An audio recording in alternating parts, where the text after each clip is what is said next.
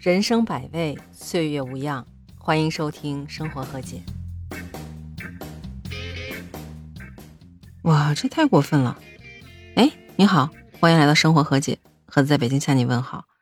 我跟你说，我刚才在看新闻，说十七号的时候，湖南怀化有一个男的在公交车上把鞋给脱了，而且还把那光脚放在前面座位的靠背上面。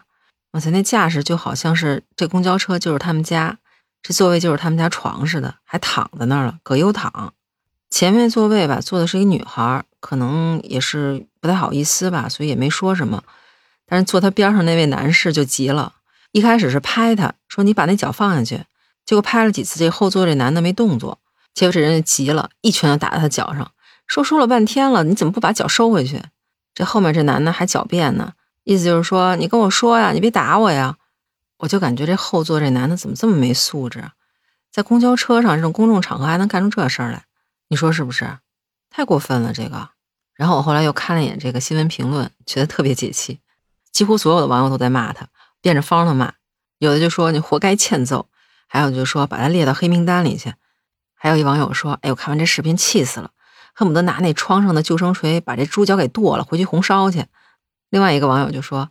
哎，这大哥，你别用手打呀，你拿那锤子打。那边上有一锤子，我不知道你有没有看过这新闻啊？反正我当时看的时候是觉得挺憋屈的。你说要是在公交车上遇到这样的人，心里其实也挺难受的哈。但是细想想，咱公交车上这种不文明行为其实还挺多的呢。我就回忆了一下我经历的，比如说地铁啊、公交啊，见到的那些不文明的行为，大概总结下面这么五条，可能也不全哈。您听听，是不是还有其他的？可以在评论区留言告诉我。这第一个就是在地铁里头有好多人喜欢躺在椅子上，我不知道你有没有留意过哈。就是如果说人少的时候，他躺在上面，比如说太累了，躺在上面也就算了。但是有时候人特别多的时候，有些人还是占着座位，不愿意让别人坐，而且还装睡。这有句话不是说吗？你永远都叫不醒一个装睡的人。第二个就是占座抢座，这个场景我觉得您应该特别熟悉吧？无论是地铁呀、公交啊。只要一开门，总有那几个冲在前面的，他也不管自己排队是排第几位的，只要是那门一开，他就要保证自己是第一个冲过那个门的人，那精气神儿估计比运动员在比赛场上都精神。这都不是重点，关键是他冲进门之后占座的时候，哗啦占一片。我之前坐地铁的时候就见过这么一大姐，她把当时是跟自己闺女一起坐地铁，她闺女可能是比较守规矩吧，就是按队伍排排在后面，所以过来就慢了一点。结果大姐坐下之后，一条腿咵就横在了座位上。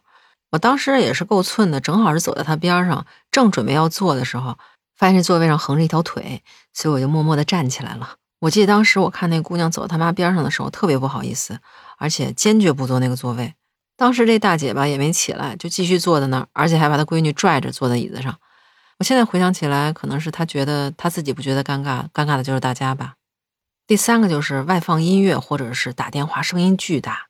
每次我遇到这种情况的时候，我都在想，是不是他觉得大家都特别喜欢听他现在听的这种音乐呢？我跟你说啊，之前我还真见过有人给这种人提意见，人家就说你能不能把这音乐放小点声，或者你戴上耳机。结果您知道他给的回复是什么吗？他说对不起，我没戴耳机。你说这个是不是挺可气的？这言外之意就是说我可以听，因为我没戴耳机啊。这第四种，我保证您见过，就是在很多车上或者地铁里头，有好多人拿着那种带着很大味道的东西在吃，比如说包子啊、馅饼啊，而且那种味道吧，传播的还特别远，尤其是像地铁，它是比较密闭的一个空间嘛，然后整个车厢就充斥着各种包子味儿、馅饼味儿。有的网友就开玩笑说，甭管你身上是涂的什么样的香水，都敌不过那包子味儿。现在其实，在北京地铁里是禁止乘客吃东西的。